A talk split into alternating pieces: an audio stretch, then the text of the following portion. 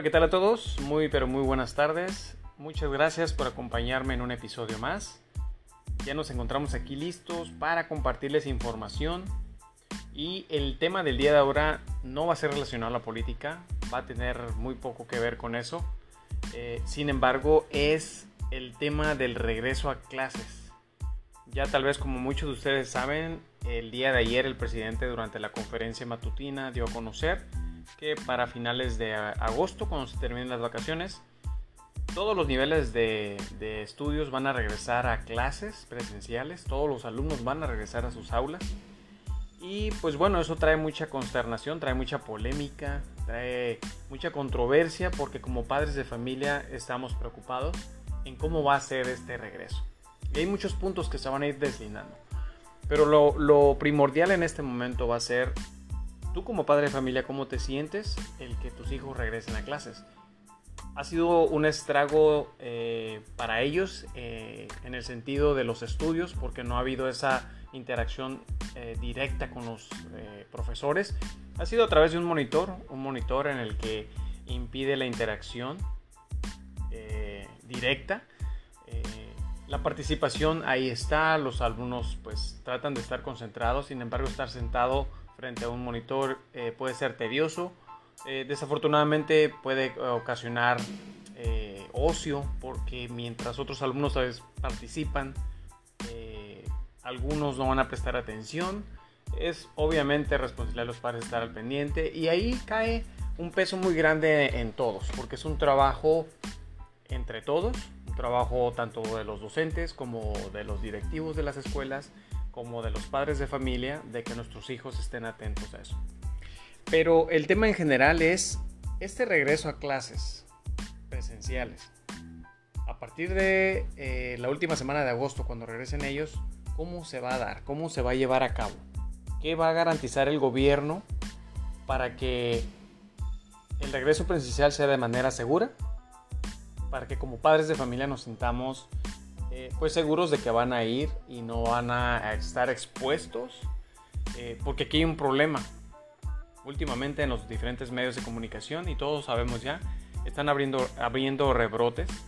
Rebrotes que ahora se están dando en los jóvenes, en los adolescentes, quienes aún no han sido vacunados y que quienes por la edad en la que se encuentran, el desarrollo de su sistema inmunológico y las diferentes condiciones no requieren ser eh, vacunados.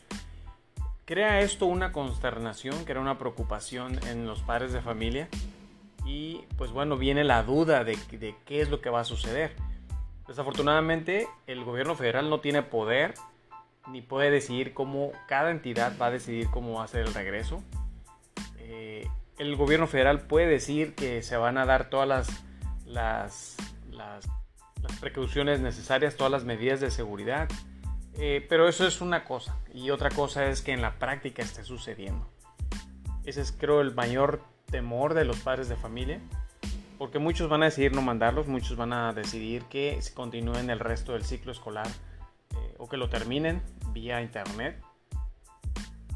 Porque para empezar, pues el gobierno está invitando a que los mismos padres de familia sean quienes vayan en conjunto o con los maestros a hacer la limpieza de las escuelas, a prepararlas, a pintarlas, adecuarlas para que estén listas para cuando regresen los alumnos, que sí es, un, es una labor cívica, es una labor que sí se puede hacer como trabajo en equipo.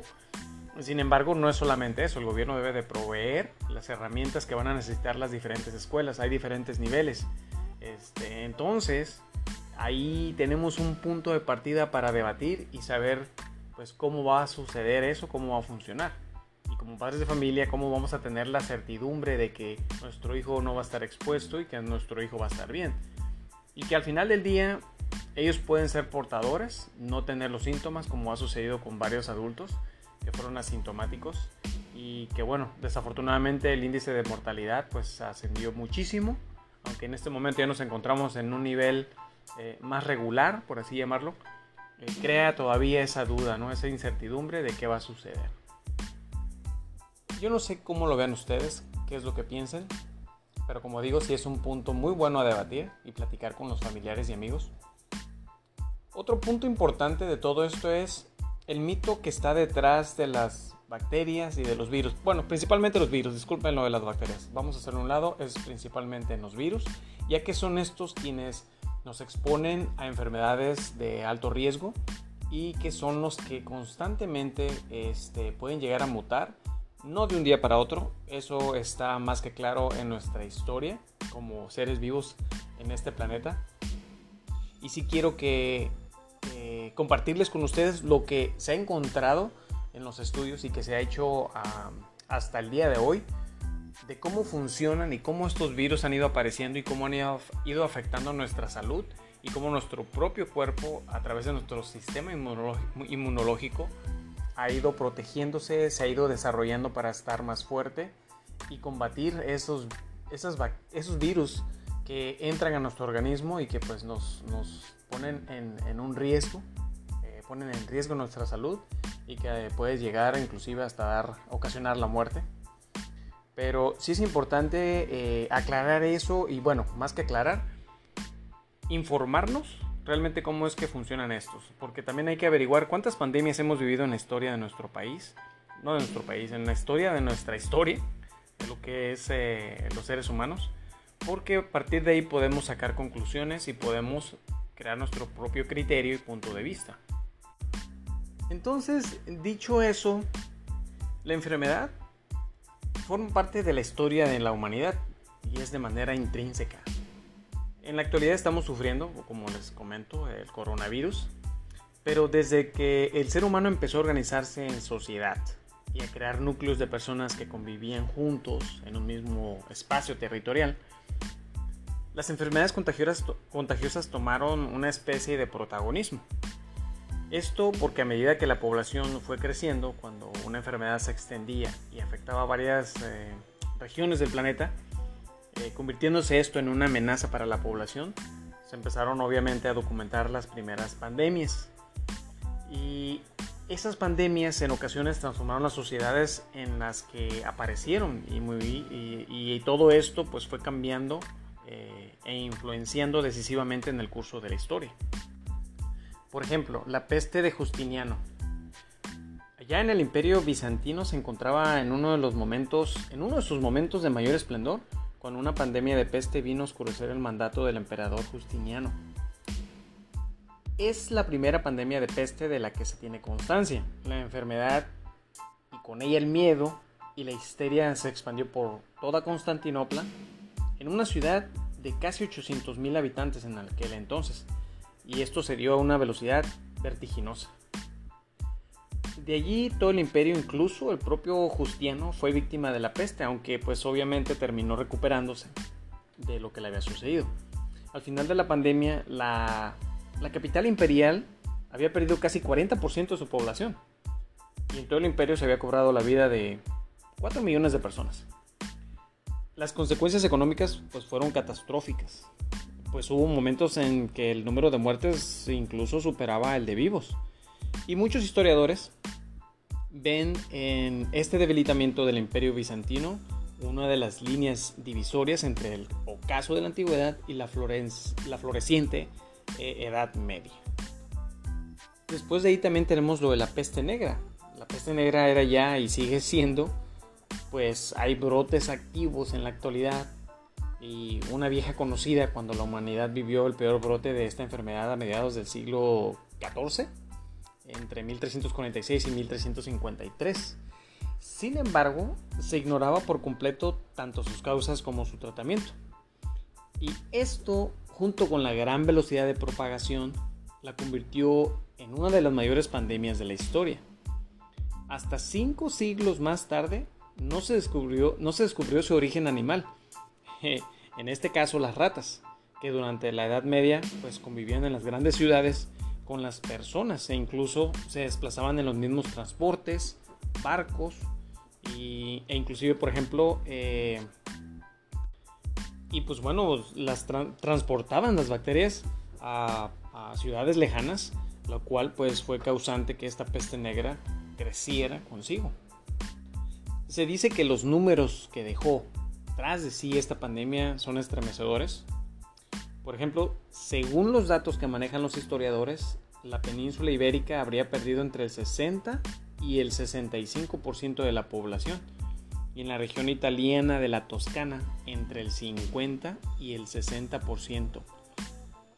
Imagínense, la población europea pasó de tener 80 millones de personas a solamente 30 millones. Fíjense, luego tenemos la viruela.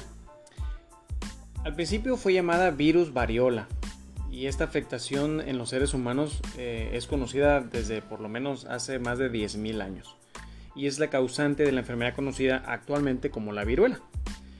Su nombre hace referencia a las pústulas que aparecían en la piel de quien la sufría. Era una enfermedad grave y extremadamente contagiosa que diezmó la población mundial desde su aparición, llegando a tener tasas de mortalidad de hasta el 30%. Esto se expandió masivamente en el Nuevo Mundo, cuando los conquistadores empezaron a cruzar el océano afectando de manera terrible una población con defensas muy bajas frente a nuevas enfermedades y pues bueno, y en Europa pues, se tuvo un miedo de expansión dramático durante el siglo XVIII. Esto porque pues infectaba y desfiguraba a millones de personas. Afortunadamente es una de las dos únicas enfermedades que el ser humano ha conseguido erradicar mediante la vacunación. Precisamente fue luchando contra esta enfermedad cuando se descubrió, la primera vacuna. Y fíjense, fue primero Lady Montagu quien hizo unas observaciones claves en Turquía. Y casi 100 años más tarde, Edward Jenner probó científicamente su eficacia. Entonces en 1977 se registró el último caso de contagio del virus, que desde entonces se considera que está extinguido. Obviamente, eh, sí eh, está ahí, sin embargo, tenemos la vacuna para esa enfermedad. Fíjense, de ahí pasamos a la gripe española.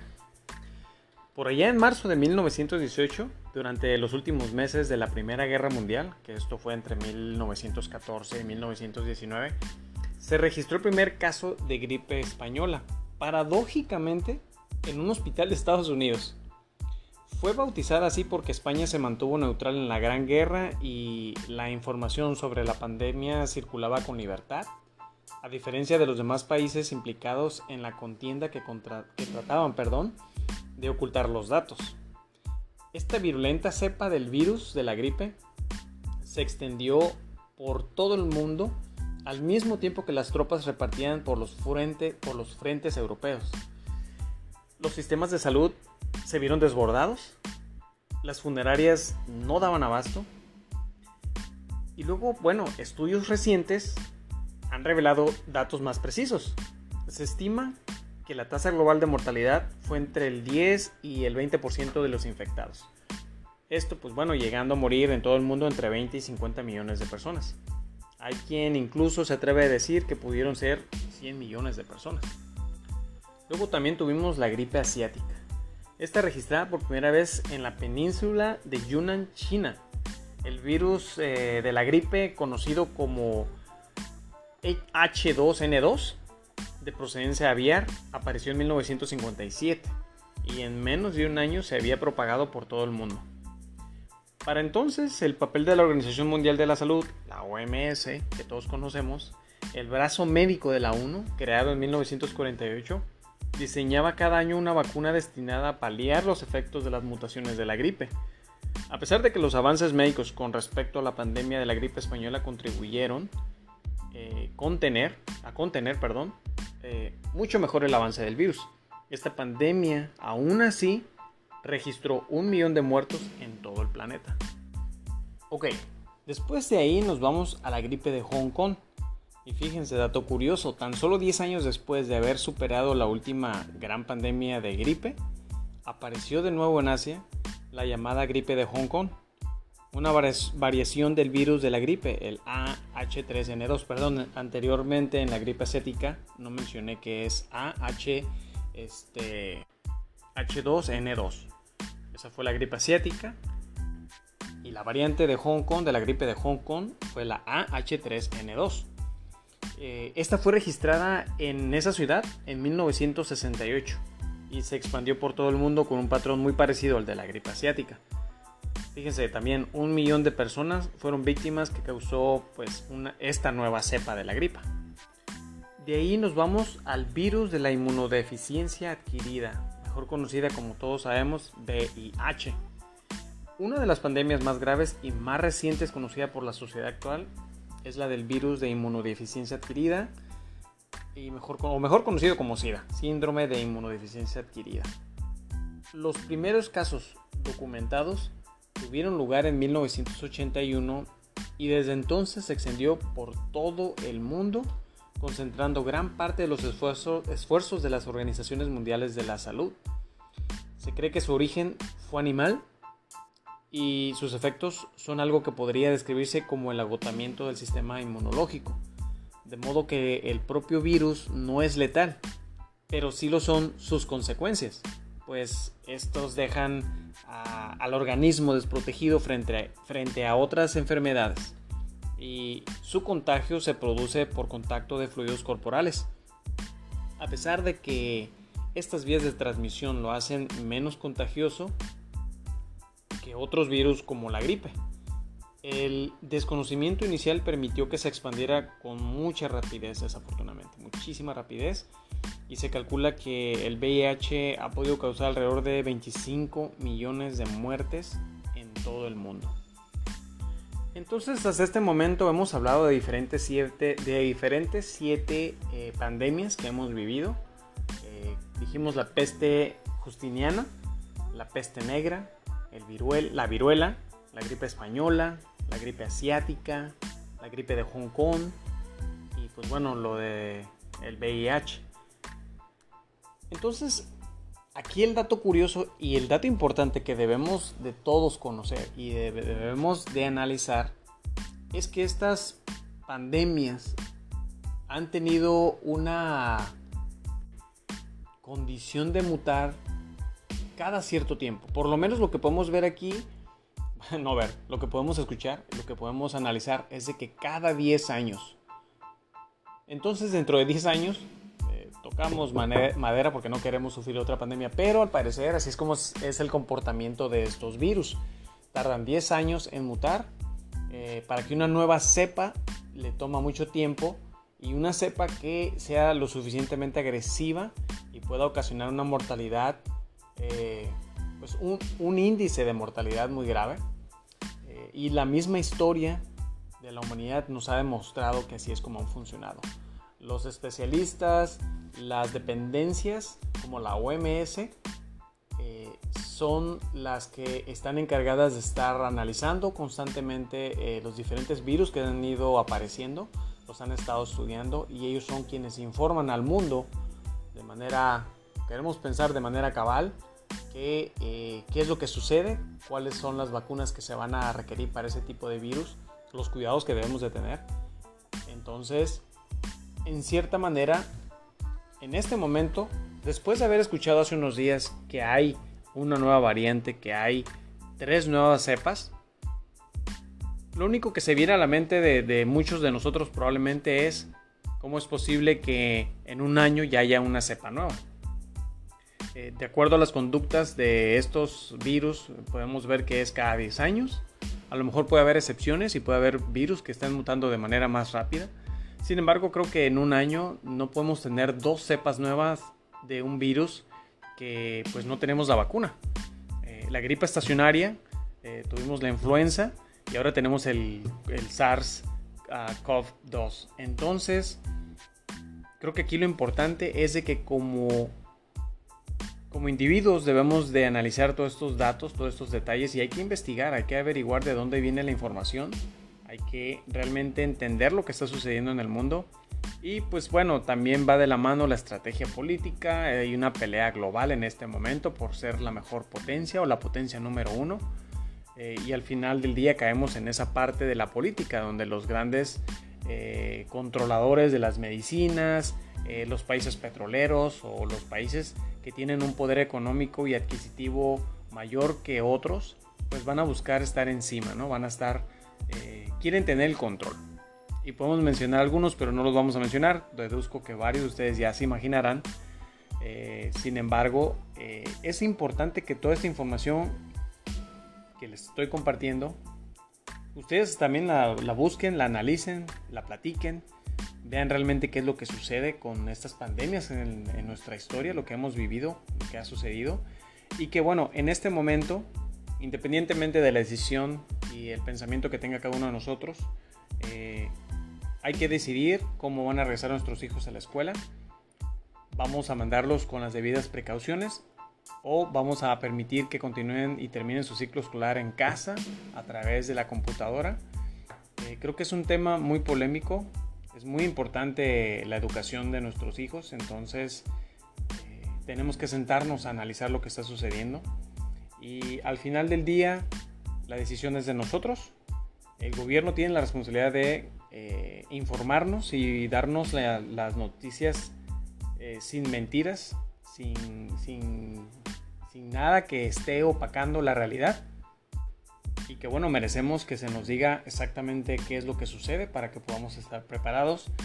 La secretaria de Educación Pública, la señora Delfina Gómez Álvarez, al parecer pues sí, va a promover lo que el presidente ya indicó en la conferencia matutina del día de ayer y que bueno, la exhortación es de que todos los estados, todas las dependencias y todos los involucrados para este regreso a clases eh, pongan de su parte, inclusive los padres de familia, y que bueno, vamos a ver qué es lo que sucede. Eh, les dejo a su criterio que lo compartan, que lo platiquen y lo debatan con sus amigos y familiares y analicen qué es lo que está sucediendo. Tenemos ya una historia, un historial de lo que ha sucedido en, en, en ese sentido de las pandemias cómo hemos salido de una y cómo hemos caído en otra. Pero esos estudios eh, y esos avances en la ciencia que nos han dado pues la oportunidad de vivir más, de poder este, sobrepasar este tipo de adversidades, eh, pues podamos seguir adelante. Indudablemente el COVID vino a traer muchísima, muchísima eh, retraso, rezago, mucho daño moral, social, mucho daño psicológico, emocional, este, económico, obviamente. Y bueno, esto, esto es lo que yo les quiero compartir el día de ahora. Creo que es muy importante porque es un, es un parteaguas para decidir qué va a suceder mañana, qué va a suceder eh, dentro de algunos, algunas semanas en las que se van a retomar las clases. Y que bueno, es responsabilidad, como dije, de todos nosotros decidir pues, lo que sucede con nuestras vidas. Eh, sin embargo, pues la, obligación del gobierno es darnos la, información real y no engañarnos este, estar jugando con nosotros porque pues bueno, eh, es la vida de todos y cada uno de nosotros. Bueno, yo les agradezco su atención, espero que esta información les haya agradado, espero que sea información que si no conocían ahora la conozcan y la puedan compartir y platicar con sus amigos y familiares. Cuídense mucho y como siempre les digo, nos escuchamos en el próximo episodio. Hasta la próxima.